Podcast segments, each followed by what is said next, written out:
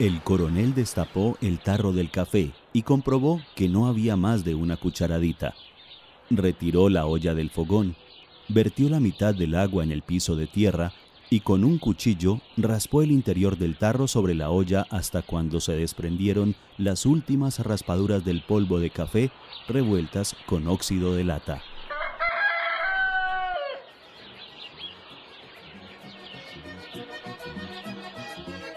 Con estas palabras tan conocidas, les doy la bienvenida. Y se ha pasado la noche, toda la noche conmigo. Pertenecen al inicio de la entrañable novela de Gabriel García Márquez, El coronel no tiene quien le escriba. Les acompaña Sara Gaviria Piedraíta. Y para que le un collar de. Después de hacernos imaginar la escasez en la casa de este hombre viejo, el autor nos dará a entender que éste se acerca a su esposa, cuya respiración es pedregosa, y le ofrecerá la única taza de café, como un testimonio de amor verdadero, mientras sentirá el hambre comiéndoselo por dentro. Este programa es una carta para el coronel, quien nunca tuvo quien le escribiera. Les doy la bienvenida.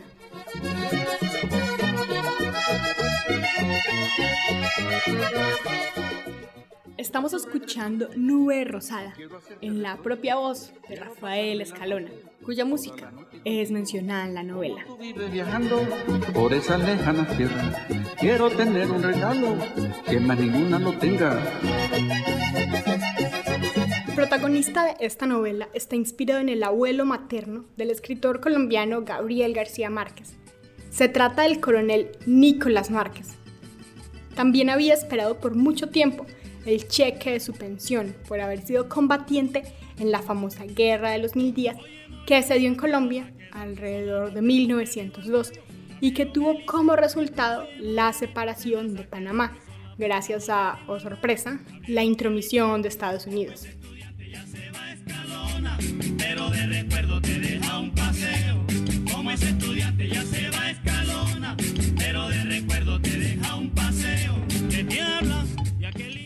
Ya en el libro, el coronel espera en un pueblo alejado de todo y olvidado, mientras el país está lleno de tensión por culpa del estado de sitio. Todo se degrada, menos la dignidad del coronel envejecido y venido a menos, que no pierde la esperanza de que le llegue el dinero que le debe el gobierno, y quien confía, con ceguedad, en una futura e incierta victoria del gallo de pelea que era de su hijo asesinado.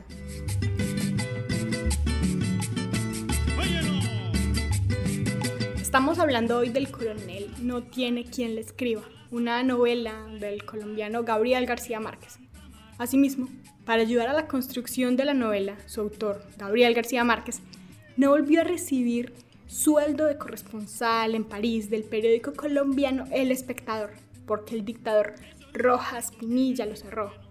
El escritor estaba viviendo una situación similar a la que vive su personaje, mientras estaba en París y esperaba y esperaba a que llegara dinero de algún lado. Y en una helada ciudad de la luz, en una habitación arrendada y endeudado, en la peor de las pobrezas, García Márquez escribió El coronel no tiene quien le escriba, una novela corta y contundente, como los mejores textos de Ernest Hemingway. Aunque no guste de él, entonces te vas a arrepentir de lo mucho que me hiciste sufrir. Y entonces. Asistamos al primer momento en que el viejo se encuentra con la realidad de su destino.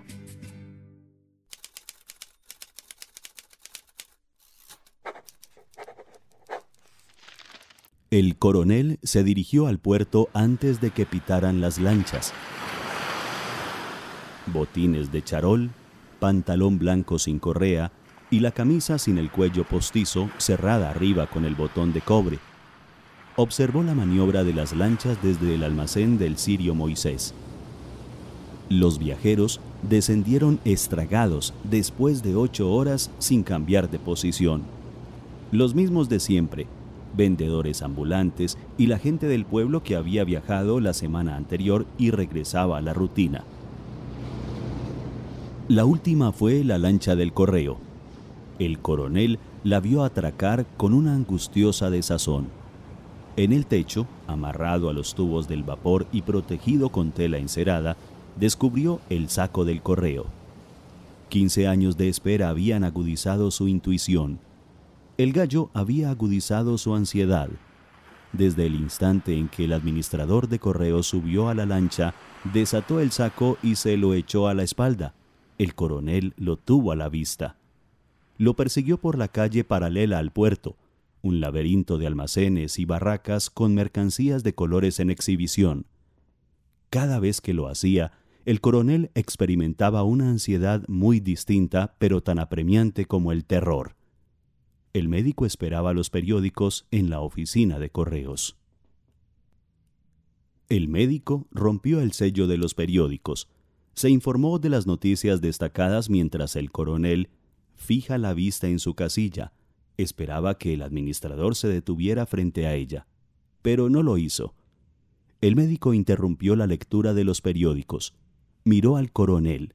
Después miró al administrador sentado frente a los instrumentos del telégrafo y después otra vez al coronel. No esperaba nada, mintió. Volvió hacia el médico una mirada enteramente infantil. Yo no tengo quien me escriba. Yo nací con la luna de plata y nací con alma de pirata. Esta misma escena se repitió varias veces. El coronel iba ilusionado, esperando a que llegara la correspondencia con una posible carta para él, que nunca llegó. En esta novela se encuentra detallada la crisis colombiana en toda su historia, con un énfasis claro en la década de los 50 del siglo pasado. Las olas del mar. El coronel encuentra en el gallo un símbolo del hambre, pero también de la ilusión, de un idealismo parecido al del Quijote. Al no saber cuál es la mejor decisión a propósito de este pintoresco animal, va a descubrir que en el gallo, no solo él, sino todo el pueblo, encuentran un valor de futuro. Por lo que decide esperar la pelea, que se dará aproximadamente unos tres meses, decisión que alegrará a los amigos de su hijo asesinado, miembros de la resistencia civil.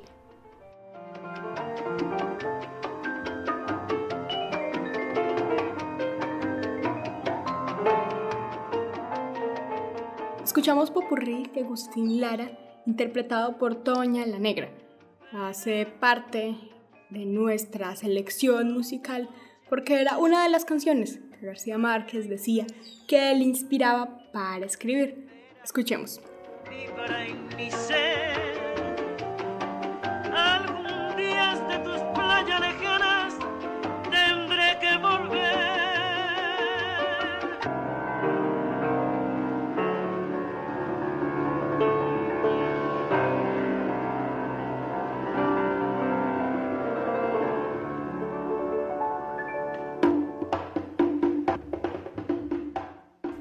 Pero el coronel no tiene quien le escriba. Es también una crítica evidente, no solo del contexto colombiano, sino de la mirada europea hacia Latinoamérica, o mejor dicho, al eurocentrismo. En medio de una sátira directa al institucional, el relato de García Márquez cuestiona la sociedad, evidenciando un círculo vicioso que se da entre la violencia, la represión de Estado, la falta de libertad de expresión, pero también voltea a mirar hacia Europa con un reclamo potente. Escuchemos. El coronel descubrió al administrador postal en un grupo que esperaba el final de la maniobra para saltar a la lancha. Saltó el primero. Recibió del capitán un sobre lacrado.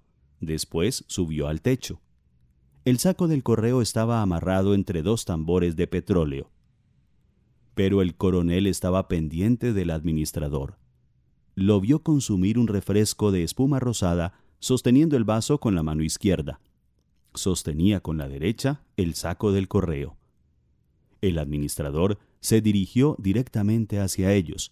El coronel retrocedió impulsado por una ansiedad irresistible, tratando de descifrar el nombre escrito en el sobre lacrado.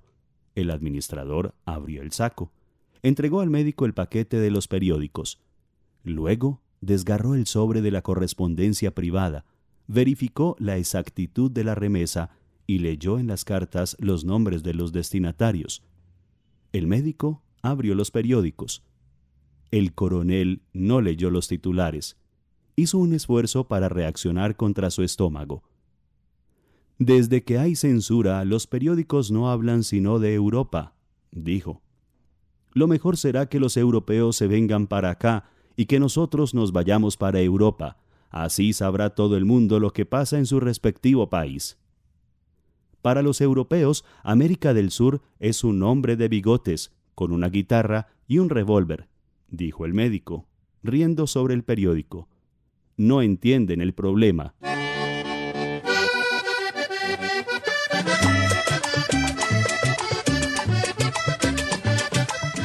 Pero esta vez tampoco había nada para el coronel, porque el coronel no tiene quien le escriba. Según los críticos del Nobel, en el coronel aparece no solo el pasado del escritor, sino también el presente del momento en que le escribía. Al parecer, la esposa del coronel está inspirada en la española Tachia Quintana, la actriz con quien García Márquez tuvo una breve pero intensa relación amorosa durante esos años parisinos.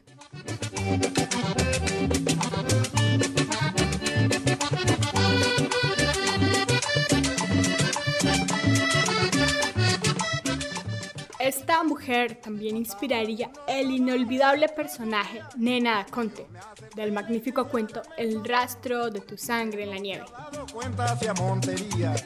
Habrá llegado una joven de convención ahí.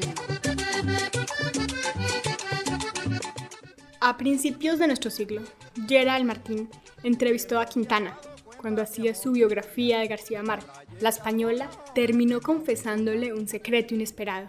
Ella había quedado embarazada del escritor colombiano, pero había decidido abortar contra la opinión del autor, que a los pocos meses partiría de Europa para siempre.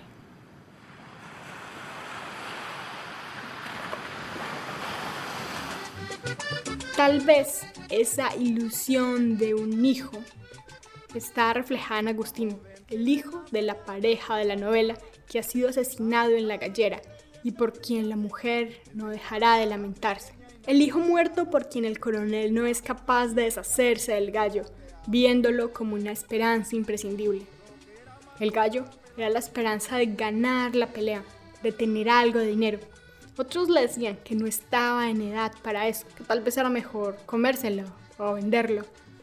Pero el coronel se niega y sigue en esa temeridad idiota, porque como él dice, nunca es suficientemente tarde para nada. Mientras tanto, la carta que espera con toda seguridad no llega.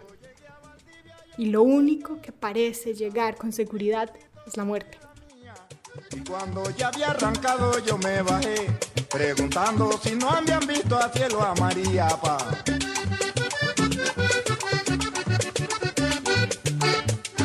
Estamos hablando de la novela El coronel no tiene quien le escriba, del escritor colombiano Gabriel García Márquez. En esta, aparte del hijo muerto, de la esposa, del médico y demás presencias en la novela, uno de los personajes más fuertes y mejor construidos por García Márquez es la guerra, es decir, el pueblo.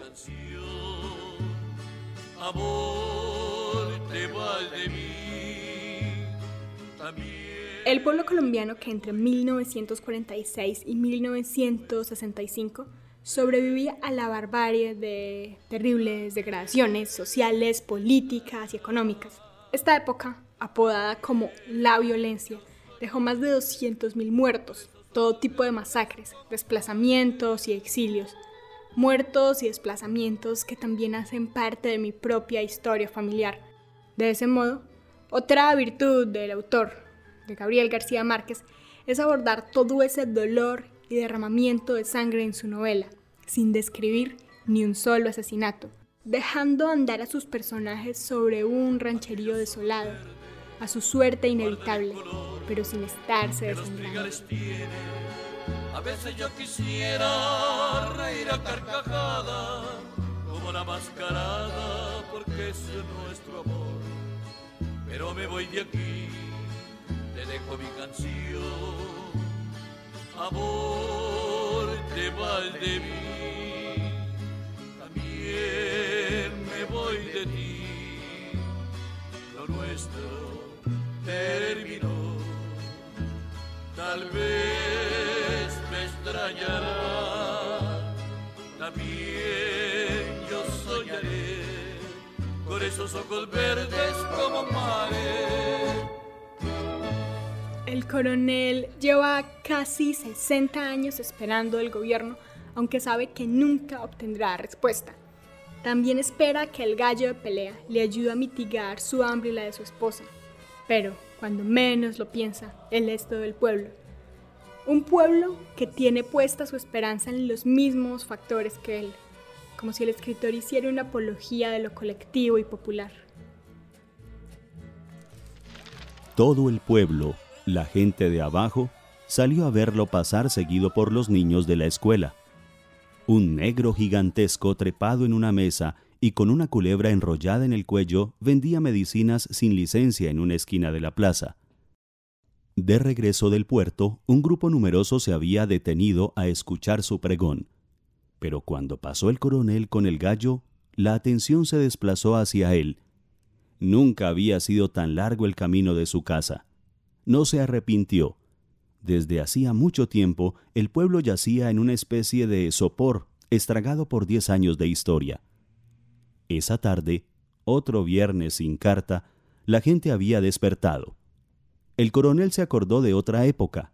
Se vio a sí mismo con su mujer y su hijo asistiendo bajo el paraguas a un espectáculo que no fue interrumpido a pesar de la lluvia. Se acordó de los dirigentes de su partido, escrupulosamente peinados, abanicándose en el patio de su casa al compás de la música. Revivió casi la dolorosa resonancia del bombo en sus intestinos. Cruzó por la calle paralela al río, y también allí encontró la tumultuosa muchedumbre de los remotos domingos electorales. Observaban el descargue del circo. Desde el interior de una tienda, una mujer gritó algo relacionado con el gallo. Él siguió absorto hasta su casa, todavía oyendo voces dispersas, como si lo persiguieran los desperdicios de la ovación de la gallera. El coronel amarró el gallo al soporte de la hornilla, cambió el agua al tarro, perseguido por la voz frenética de la mujer. Dijeron que el gallo no era nuestro, sino de todo el pueblo.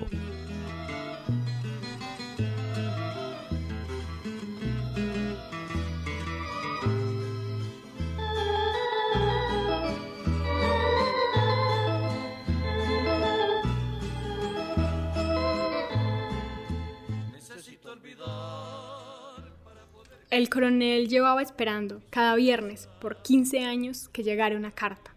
Nunca en la novela alguien le escribió. Esa es la razón por la cual desde este programa sacamos una carta escrita para él a más de 60 años de su drama. Una carta para quienes siguen, seguimos, como entonces, esperando el fin de la guerra. Por hoy nos despedimos en la lectura de las cartas Mauricio Cardona y quien les habla Sara Gaviria Piedraíta de este programa dedicado a la novela El coronel no tiene quien le escriba de Gabriel García Márquez. Nos escuchamos pronto. aquellos ojos verdes que guardan el color que los trigales tienen. A veces yo quisiera reír a carcajadas como la mascarada, porque eso es